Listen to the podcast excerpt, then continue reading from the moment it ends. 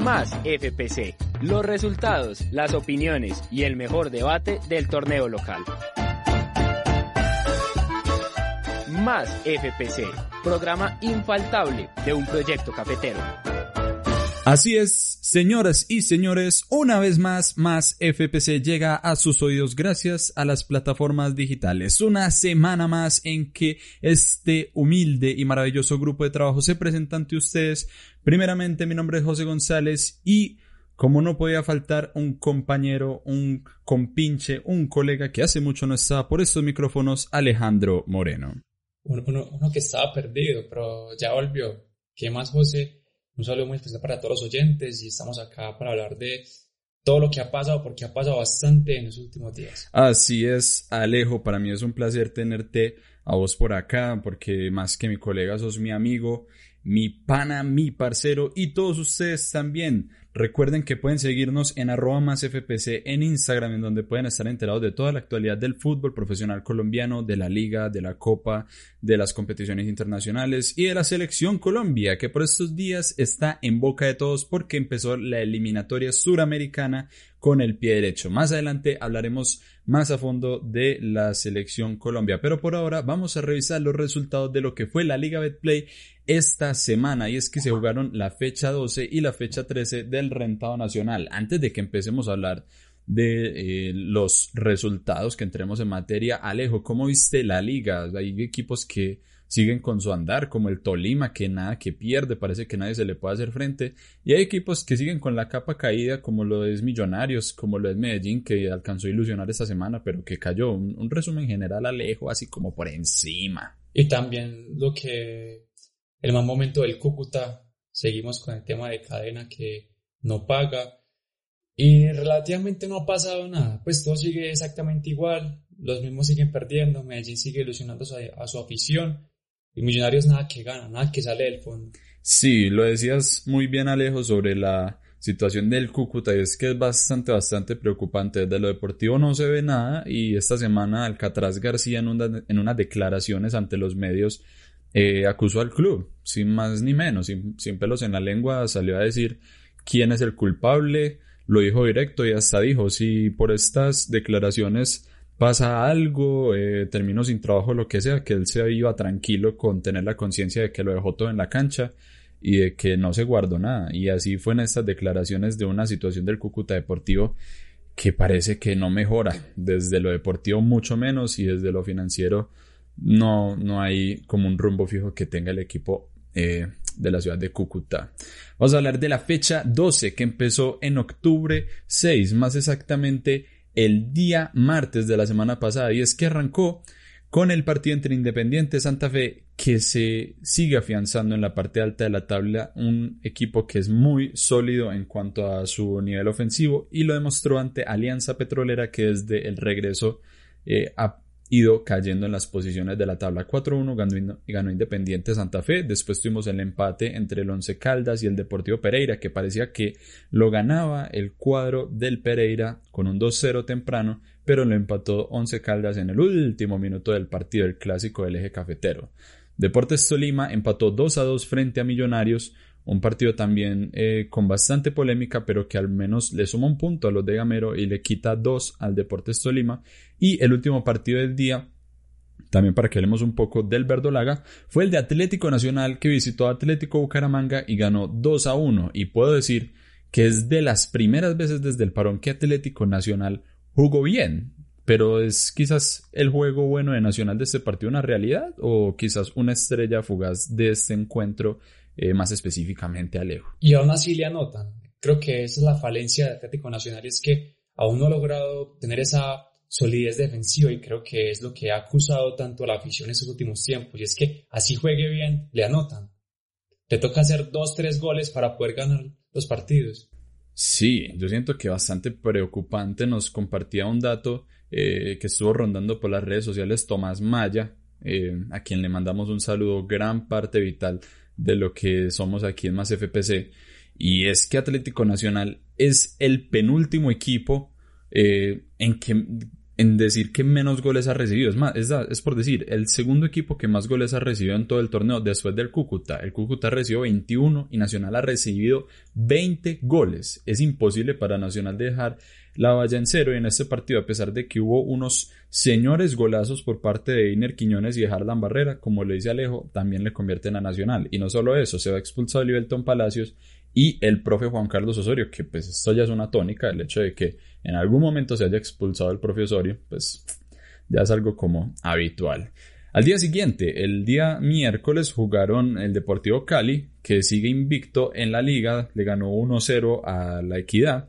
El Envigado le empató 1-1 al América, que tampoco se sabe pues si va bien, si va mal. Y el Junior de Barranquilla cosechó una derrota más bajo el mando de Amaranto Perea 1-0 frente al Deportivo Pasto. Dolorosa, esa fue dolorosa, esa estuvo dolorosa porque Pasto se quedó con un hombre menos y aún así logró marcarle el gol de la diferencia. Sí, y pareciera que lo de Amaranto, ya vamos a ver que rescató un punto en la ciudad de Medellín. Y eso que rescató, no, perdió dos puntos porque iba ganando pero el equipo de Amaranto sigue sin ganar en liga y realmente más la eliminación de la Copa Libertadores se tambalea el proyecto. Hace poquito se hablaba un poco de la oportunidad que tenía Borja para irse del equipo, puesto que no se cumplieron las expectativas ni del club ni del jugador para con el club.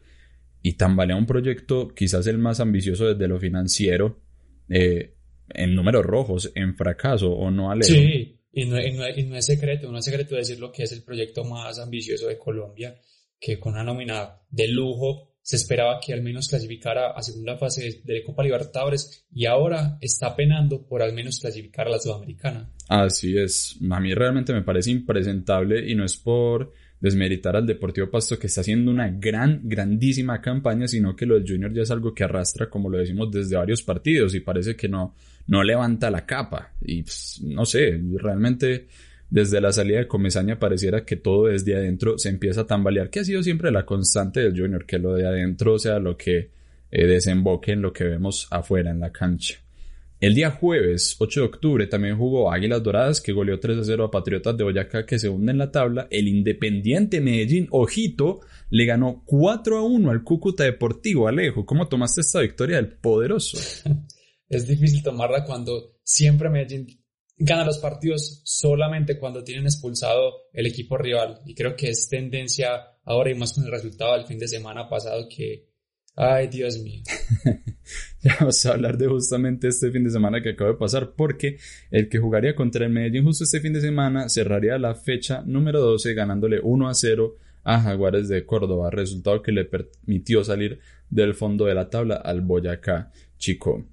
Y bueno, pasó la fecha 12 sin pena ni gloria, unas sorpresas, pero no se movió mucho la tabla, no como esta fecha que ahora sí se empezaron a mover las cosas y que la repasará Alejo Moreno.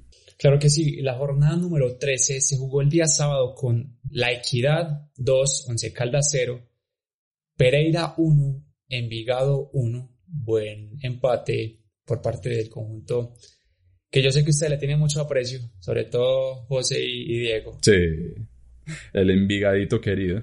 También está Deportivo Pasto 1, Cali 1, no pudo revalidar el primer puesto el Cali, el perdón, el Pasto. También estuvo Atlético Nacional y Junior cerrando la, jornada sabatina en un partido muy interesante. Nacional lo tuvo, pero también lo tuvo Junior de mucho vaivén y de muchos errores, como el golazo de Didier Moreno. Golazo. Sí, como dicen, no hay autogol feo y el de Didier Moreno fue un remate a picabarra que, pues, increíble, totalmente inesperado. Y si hablamos de errores, toca hablar del error, no en la jugada, en la jugada le puede pasar a cualquiera, el error de jugador que es blanco. Dios mío. Pero es que realmente Nacional lo tuvo para perderlo eh, por un resultado más amplio. Se lleva el empate gracias a, lo que ya mencionaba Alejo, un autogol de Didier Moreno.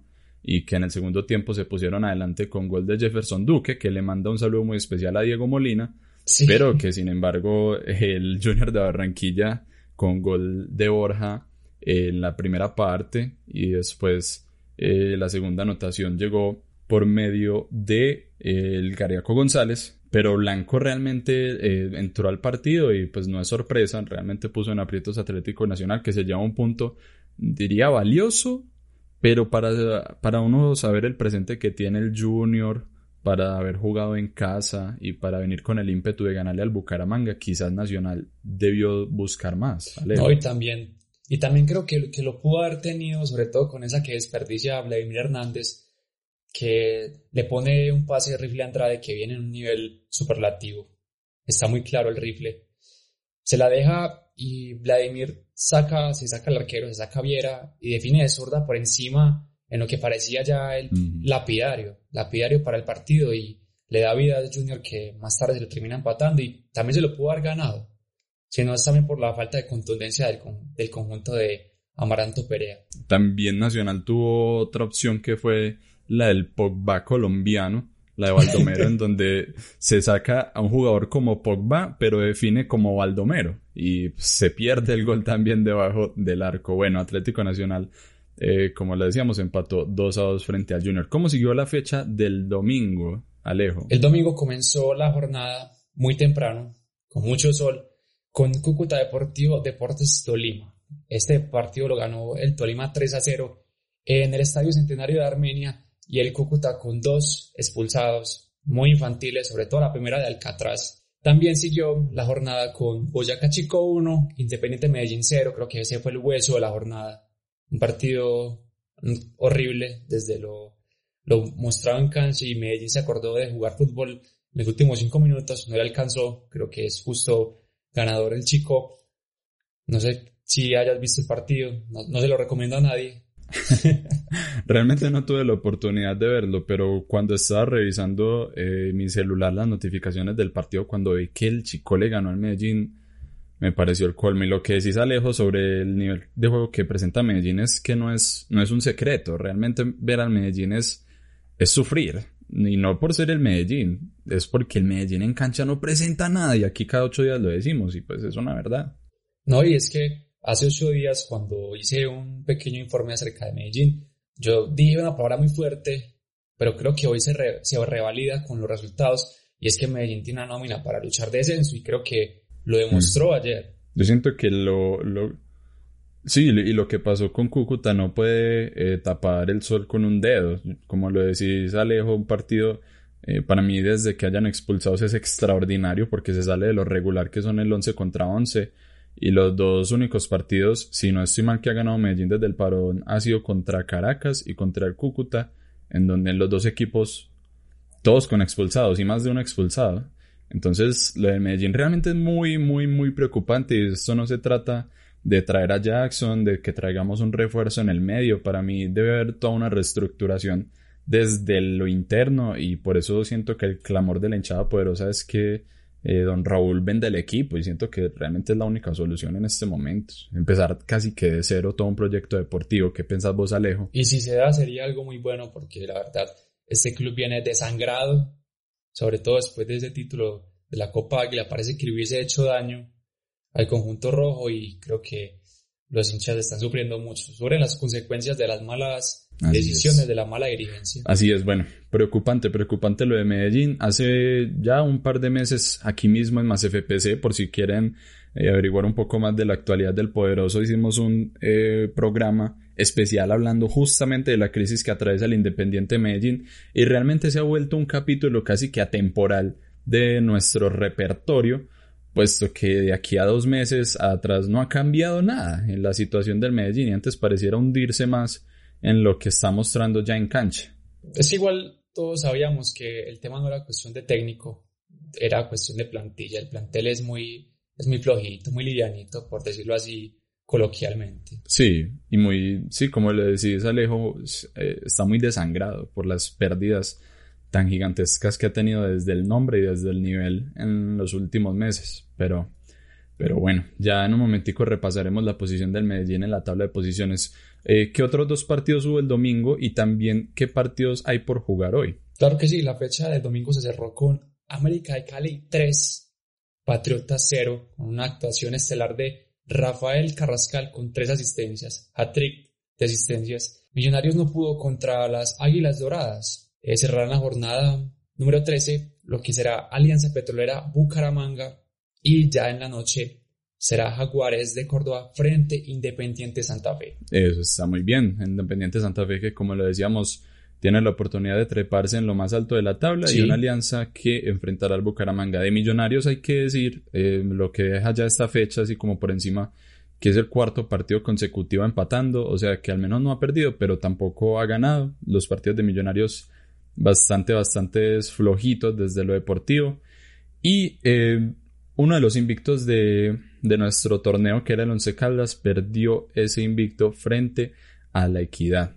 En este momento solo invictos quedan el Deportivo Cali y el Deportes Tolima. Vamos a repasar eh, las posiciones para después darles lo que seguirá esta semana en la fecha de la Liga de Play y ya entraremos a hablar de la selección Colombia. En los primeros ocho clasificados están Deportes Tolima con 27 puntos, Deportivo Pasto con 25, Independiente Santa Fe que si gana el partido de esta noche se trepará a la segunda posición Luego vienen América de Cali en la cuarta casilla, Atlético Nacional en la quinta, sexto es el Deportivo Cali, séptimo el Once Caldas y cierra el grupo de los ocho la Equidad. Por fuera momentáneamente están el Junior, están Envigado, están Independiente Medellín, está Millonarios, pero todo puede pasar. Para repasar rápidamente la fecha que se viene en nuestro rentado nacional, que sigue esta semana misma, desde el miércoles 14 eh, de octubre, está Patriotas eh, recibe al Deportivo Pasto, el Junior recibe al América de Cali, partidazo,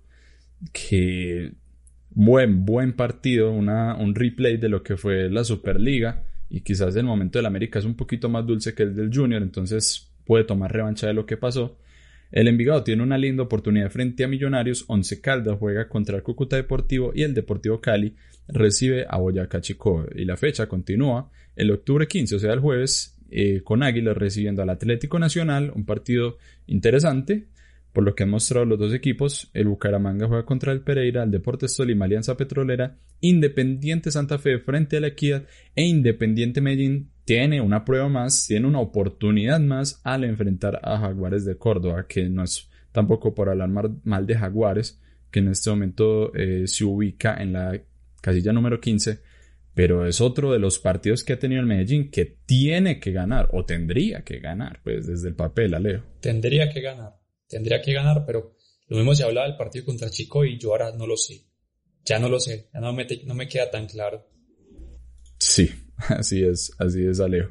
Bueno, pasamos la página para hablar de la selección Colombia, que como les decíamos la semana pasada, abrió su participación rumbo al Mundial de Qatar en 2022. Y qué manera de hacerlo. 3 a 0 frente a Venezuela, un partido que en todo momento lo dominó Colombia, por no decir menos, que yo considero que eh, en la segunda parte ya estaban conformes con el resultado de tres goles a favor y que deja para que hablemos eh, primeramente mandándole un saludo de fuerza eh, como lesionado a Santiago Arias, quizás la decepción más grande y la tristeza más grande de todo el partido. Una jugada lejos que a todos los que hemos jugado fútbol alguna vez nos aterrorizó completamente. Sí, una jugada que la verdad no había mucho peligro, pero Santiago Arias se la juega eh, le quita la pelota a Machís y no sé si se, traba con el césped y con la caída también cae regular,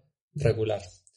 El tema es que se presenta una lesión muy grave, creo que muy impactante para todos, para Machís, para todos los jugadores de Colombia. Creo que esa jugada condicionó un poco lo que fue el partido y a mí, a pesar de la victoria, me da como ese sinsabor. Como uno que jugó fútbol sabe el dolor que se siente, además de que Santiago llega nuevo a su club, tiene una oportunidad bonita, había debutado, lo había hecho bien. Creo que duele, duele por, por lo que es el ser humano de Santiago Arias. Sí, una persona implacable desde lo humano y lo deportivo y como lo decís Alejo, llegó hace poco al Bayern Leverkusen, eh, le dieron todo el apoyo y el respaldo eh, mediático y desde lo afectivo en su nuevo club, empezó a jugar y como dicen por ahí, lo que es para uno es para uno. El Santi Arias no estaba siquiera convocado a la selección Colombia, se le convocó al último momento. Y cuando todos pensamos que el titular iba a ser indiscutiblemente Medina, resulta ser el Santi Arias y justo le pasa la lesión. Definitivamente, como digo, lo que es para uno es para uno tristemente. Hay que decir que la imagen eh, es muy fuerte de cómo el pie le queda, eh, como se diría coloquialmente, mirando hacia otro lado Eh, pero lo bueno y lo malo es que la lesión no, es tan, no está tan concentrada en el tobillo, no fue una fractura de tobillo, fue una luxación de tobillo. Eso es lo bueno porque realmente no se fracturó el pie que en ese movimiento en el que le queda mirando hacia un lado distinto. Lo malo es que no fue lesión de tobillo, no fue una fractura de tobillo, sino que fue fractura de peroné. El tema es que yo diría que, bueno, y hablando con un médico, me asegura que la fractura de peroné es algo que se puede recuperar, es algo que sucede eh, más de lo común que creeríamos en el fútbol, pero el tema es el, es el tema de los ligamentos del tobillo, que sufrieron mucho con la lesión. Y creo que eso será lo que, lo que acusará la recuperación y lo que será más difícil para Santi Arias volver, porque realmente los ligamentos no se recuperan, nunca se recuperan igual. Exactamente, como lo decís Alejo, el problema con las lesiones de ligamentos, como lo son en los tobillos o en la rodilla, es volver a, recuperar esa movilidad de una manera eh, fácil y segura. Y para un jugador de fútbol tiene que ser a un nivel mucho más avanzado que el de una persona que solo necesita la rodilla para caminar. Y el, problema es que estas dos lesiones combinadas, la luxación de tobillo y la fractura de peroné, suman en total una recuperación de alrededor de seis meses, o al menos todo este reporte. Como mínimo. Y esto es un reporte que oficializó el Bayer Leverkusen. Y es algo muy, muy, muy triste. Siento que, la, como lo decís Alejo, eh, es una victoria que nos alegra desde el resultado, pero yo siento que más allá de la alegría es una tristeza enorme por el Santiarias, que es un tiempo de recuperación que me atrevería a decir que se pierde toda la temporada en Europa, Alejo. Sí, exacto, y es que el mismo Carlos Queiroz en la rueda de prensa lo gesticuló. Eh, no se le veía contento a pesar de una victoria cómoda ante Venezuela y creo que dejó un lindo mensaje y es que en la rueda de prensa post partido declaró que el partido lo habían ganado por Santiarias, creo que queda esa bonita sensación y me imagino que Santiarias también cuando eh, despertó se dio cuenta del resultado creo que debe haber quedado un poco satisfecho por lo hecho por sus compañeros. Sí, yo siento que una de las grandezas que tiene la selección Colombia es ser una selección muy unida desde lo humano y más aún con jugadores que vienen en un proceso tan largo como el del mismo Santi Arias, que inmediatamente eh, las publicaciones no fueron celebrando la victoria, fueron mandándole fuerza al Santi, como lo fue James, como lo fue Cuadrado, como lo fue Falcao. Y yo siento que, que sí, que realmente es de, es de notar este, este hecho de lo que le pasó tristemente al Santi Arias, de seguir adelante y no seguir adelante olvidándonos de él, sino seguir adelante enviándole mucha fuerza y dedicándole todo el esfuerzo posible que, que se pueda hacer en cancha por parte de la selección Colombia. Y yo creo que el mejor homenaje se lo hizo Esteban Medina, que tuvo un partido muy, muy bueno desde, lo, desde, la, desde la marca y también como ataque. Creo que fue una buena alternativa y lo será para el partido contra Chile. Así es. A mí Estefan realmente en la selección me impresiona mucho el nivel que tiene. Eh, siento que los que lo vimos jugar de cerca en Colombia nunca pusimos en duda el nivel de, este defensor que es Estefan Medina, a pesar de su pasaje desafortunado en una primera instancia con la selección Colombia. Es que es, un jugador que tiene mucho tabú, tiene un tabú gigantesco por encima y me parece que es juzgado injustamente. Sí, sí, sí, mucho, mucho Alejo, porque eh, él fue llamado en una primera instancia a la selección no por, por ser algo gratuito. Cuando él se fue de Colombia era de los mejores defensores en toda la liga colombiana y lo recordaba hace poquito eh, un jugador del Medellín, creo que fue Santiago Botero, en, la, en su cuenta de Twitter. En su cuenta de Twitter, sí. Sí, y decía que era uno de los mejores defensores que había enfrentado eh, por todo su compromiso en cancha, por su polivalencia y lo está demostrando con la selección Colombia que qué señor defensor y qué señor partido se hizo Estefan Medina Lejo. No, y, no lo había hecho solamente ayer, lo venía haciendo en su club en México y lo venía también presentando en, anteriores partidos con la selección Colombia. Y yo creo que es que, y lo hablaba coloquialmente con mi papá, y él me decía como que en la época de Peckerman, cuando lo ponían a él a jugar, debutó frente a Uruguay y lo ponían a jugar contra el Cebolla Rodríguez que les doblaban, le hacían dos contra uno y él no tenía apoyo. Igual pasó contra Brasil eh, por eliminatorias, que tenía a Marcelo y a Neymar y él no tenía quien lo acompañara. Y Peckerman le decía, anda y resolve, resolve vos. Exacto, exacto. Yo siento que fue una papa caliente que le tocó a Estefan Medina en su momento porque eh, qué escenario más complicado que es el debutar contra Uruguay. Y si no estoy mal, lo hizo en Montevideo, justamente.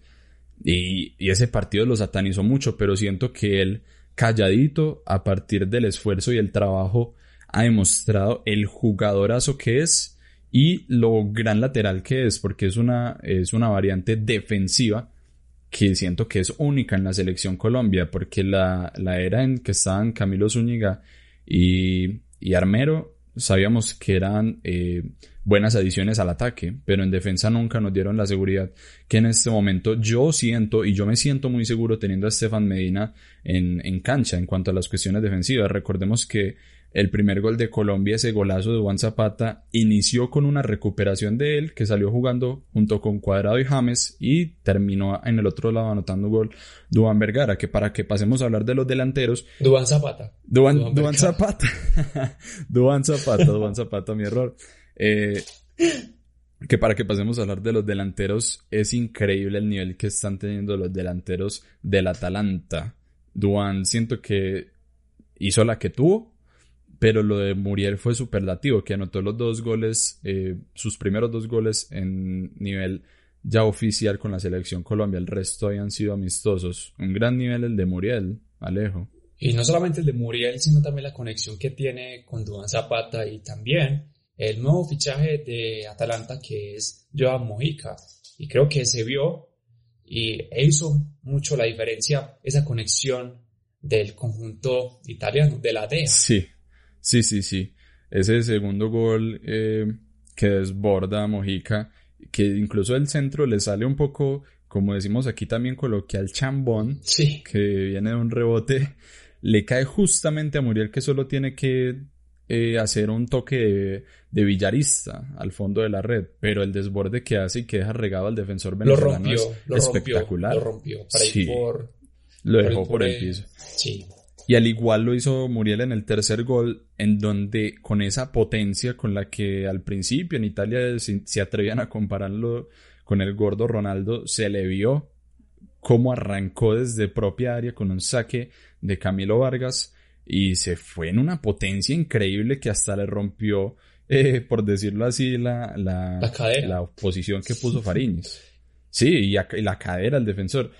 Hablando de Fariñez, eh, me sorprendió el bajo nivel que representó en este partido. El que aquí se, se atrevían a decir que era mejor que Armani, que le quitaba el puesto a Armani, pues yo nunca vi a Armani jugar tan mal realmente. Sí, un, poco incendiaria las declaraciones y las afirmaciones en su tiempo y Fariñez tuvo una noche para el olvido. Sobre todo porque tuvo una jugada que patea al Lerma y lo salva al palo del blooper de la fecha. Exacto, exactamente. Y por el otro lado, Camilo Vargas, siento que jugó excelente. Yo fui uno de los primeros en sorprenderme cuando en la alineación titular vi a Camilo y no a Álvaro Montero, pero las pocas veces que tuvo que intervenir Camilo lo hizo magistral. Realmente lo que está haciendo en México es muy bueno, se ve que es un jugador ya muy serio y muy profesional con todo su recorrido y yo por ejemplo contra Chile me atrevería a decir que si no está Ospina el titular es Vargas. Y merecía la oportunidad, lo merecía, la verdad es que sí. Sí, sí, sí, sí, el eterno suplente de Ospina, si no está Ospina por meritocracia, no solo por el hecho de ser suplente solamente, sino por el nivel tan alto que siempre ha tenido Camilo, merecía este tipo de momentos y de reconocimientos, que fue el primero en atender al Santiares cuando se lesionó, eso demuestra también la gran persona que es Camilo y el gran eh, ser humano desde lo profesional que es. Liderazgo. Sí, liderazgo liderazgo y carisma también. Total. Ya hablando de lo de Venezuela y lo que fue 3 a 0, que ya todo nos quedó muy claro desde el partido contra el viernes, vamos a tratar de dilucidar lo que será el partido contra Chile. Eso sí, vamos a decirles que si quieren vivir y presenciar todo el cubrimiento de lo que será la previa del partido Chile-Colombia, están invitados el día de mañana martes, o si lo está escuchando hoy, el día de hoy martes. A las 6 de la tarde vamos a arrancar el en vivo de Más FPC junto con Más Fútbol en YouTube. Nos pueden encontrar como Más Fútbol TV. También pueden estar pendientes al Instagram de másfutbol.med o al Instagram de arroba más FPC que vamos a estar compartiendo toda la información y así como lo hicimos eh, la semana pasada con casi 500 espectadores durante una hora de transmisión, están ustedes totalmente y cordialmente invitados para que analicemos la previa, la titular, las formaciones y todo lo que hay para analizar en el partido que ya se está volviendo casi que un clásico. Yo siento que desde entrada, para que ya hablemos de este tema, Alejo, es un partido que en los últimos tiempos ha dado mucho de qué hablar. No sé qué números tengas por ahí. Y que tiene caña, sobre todo porque últimamente Chile ha sido nuestra bestia negra, nos ha sacado de dos Copas América. Y creo que va a ser un partido muy interesante. Y repasando las estadísticas, te cuento que nos ha ido bien. La verdad, han estado muy parejos los enfrentamientos eh, por eliminatorias en Santiago. Y es que Chile ha ganado en tres ocasiones, Colombia en dos y se han registrado dos empates. Repasando los últimos eh, enfrentamientos frente a Chile, la verdad, eh, de los últimos cinco solamente hemos perdido uno, y es que ganamos en Corea-Japón 1 a 0, en Alemania 2006 eh, empatamos 0 a 0, para las eliminatorias de Sudáfrica 2010 perdimos 4 a 0 en Santiago. Recuerdo la sandunga que nos metieron aquella noche en Santiago. Creo que esa fue una noche oscura, muy oscura. Sí, sí, sí. También eh, tenemos esa, para mí, el partido de la clasificación al Mundial de Brasil 2014, que fue ese Chile 1, Colombia 3. El mejor partido para mí en la época y la era Peckerman. Partido increíble. Pero, ¿sabes con qué te lo discuto? Con el, con el 4-0 Uruguay. Qué par de partidazos ese día que Falcao se sacó la, la tercera pierna prácticamente y dejó regado, dejó regado todo Uruguay. Ay, qué tiempos aquellos, me alejo. ¿Y cómo nos fue en el camino a Rusia? Y en el camino a Rusia empatamos uno a uno en Santiago, un partido importante con un gol de James. Sí, yo siento que este realmente se ha convertido casi que en el clásico eh, por estos tiempos de, lo que es la eliminatoria suramericana y por lo que siempre se ha, visto en cancha, porque ninguno ha sido superior al otro en los últimos tiempos. Como lo decías Alejo, el último enfrentamiento que yo recuerdo fue la eliminación de la Copa América, que fue un empate, justamente.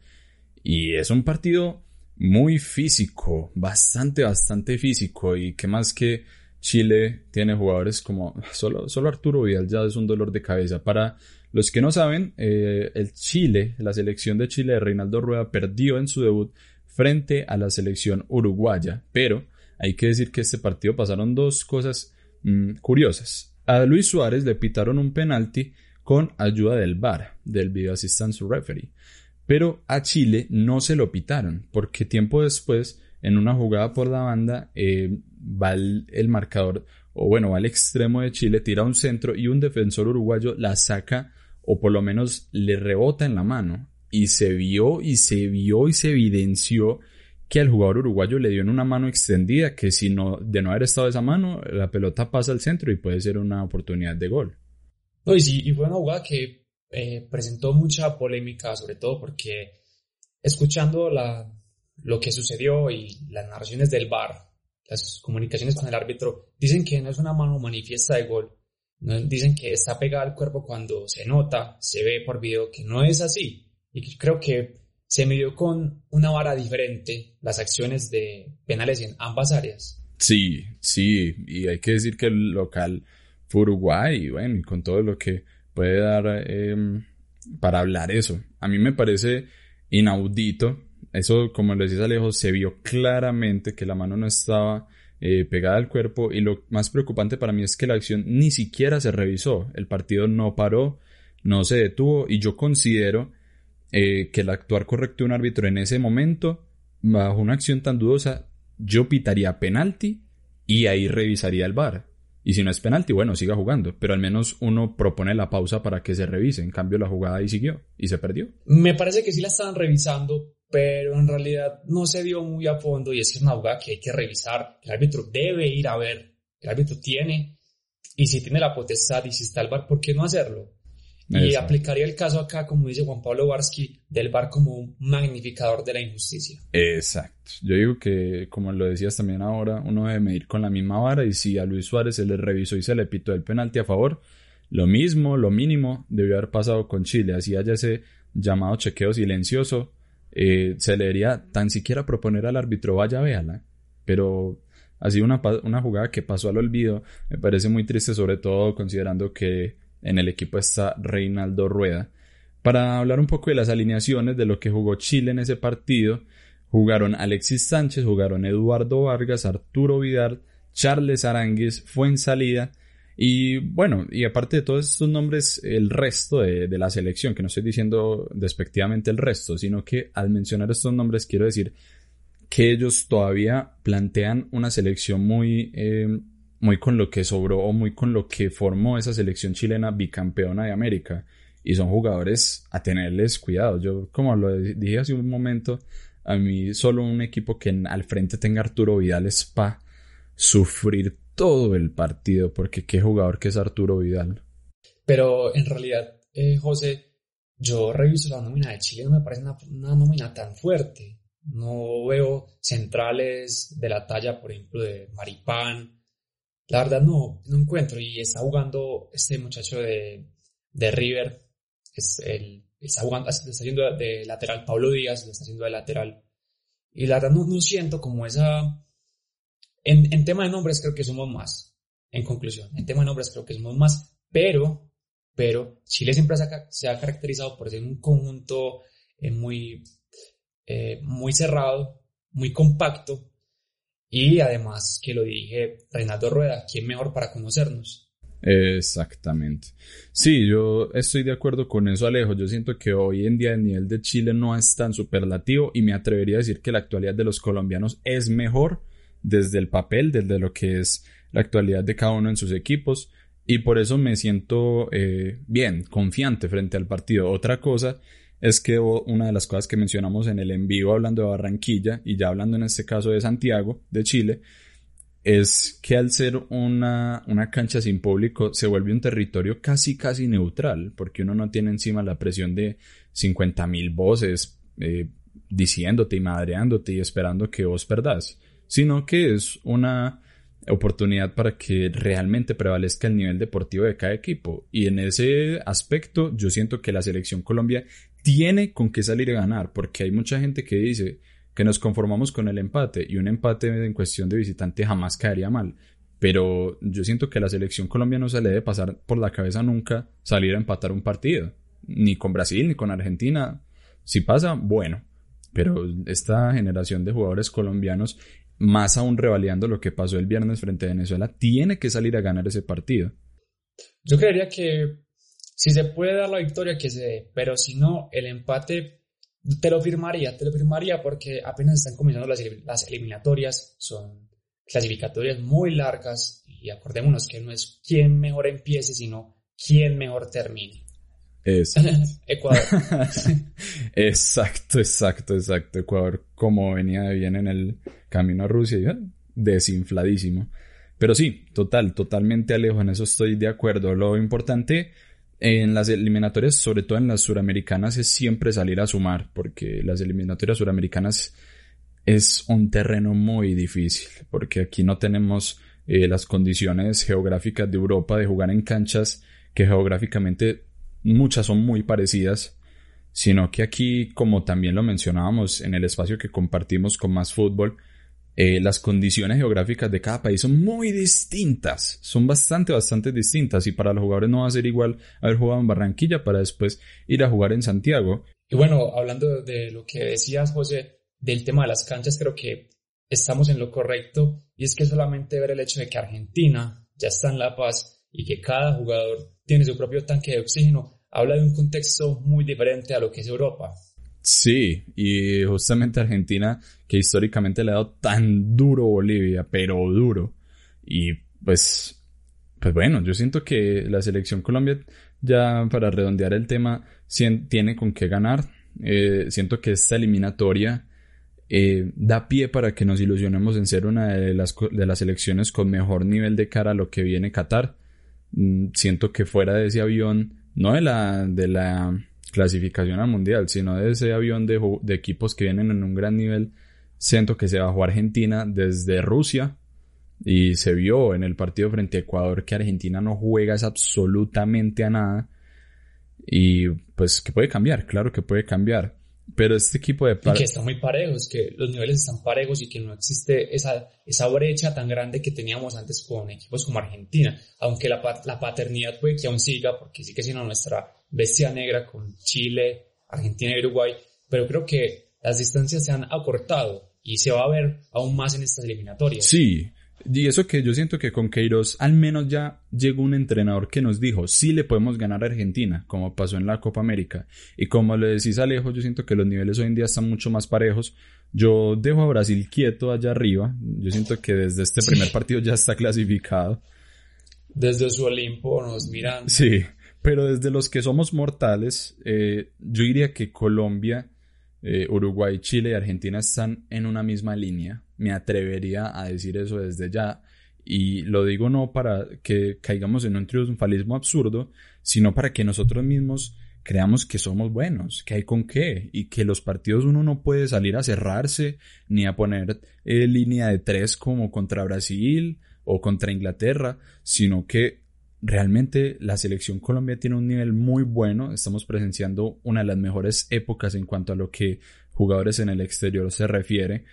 Y, yo siento que tenemos que... En cuanto a momentos también. En cuanto a momentos. Y yo siento que eso también tiene que eh, hacer mella en nuestra mentalidad. De no, no, no temerle a equipos como Uruguay o Argentina o Chile, sino que como este partido contra Santiago, espero que la selección lo refleje en la cancha, hay que salir a ganar, porque nosotros somos una buena selección, llevamos dos mundiales seguidos y tenemos que seguir demostrando ante los ojos del mundo que la selección colombiana tiene nivel para dar de qué hablar en el mundo. Aquí ya poniéndome un poco sentimental, creo que voy a llorar un poquito. Pero nada, motivación sí o qué Alejo. No, y está bien crear ese ambiente de optimismo y creo que lo necesitamos y lo podemos tener, siempre y cuando no caigamos en el triunfalismo. Y la selección viene mostrando un buen fútbol, tenemos jugadores de muy buen nivel que vienen siendo importantes en sus ligas, en sus equipos de Europa y en clubes como en México también. Entonces yo creo que estamos para soñar, para soñar en grande. Así es, y que Qatar sea una cita más que guarde un tiquete a la selección Colombia.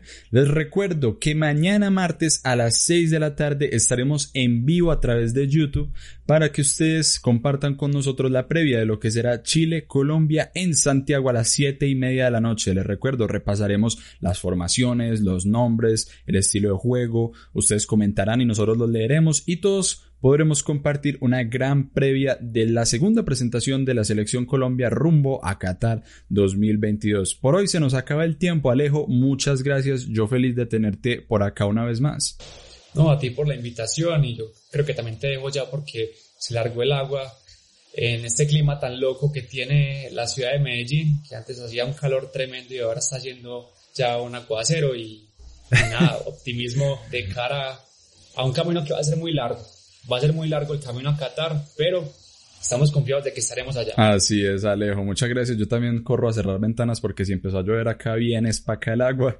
Así que a todos ustedes les recuerdo arroba más FPC para que nos sigan, para que estén conectados con nosotros y recuerden que cada lunes a las 7, a las 8 de la noche, perdón, podrán tenernos por aquí a través de Spotify, eBooks o Apple Podcast. Mi nombre es José González. Nos vemos en una próxima edición para hablar de muchísimo más FPC más FPC, los resultados, las opiniones y el mejor debate del torneo local. Más FPC, programa infaltable de un proyecto cafetero.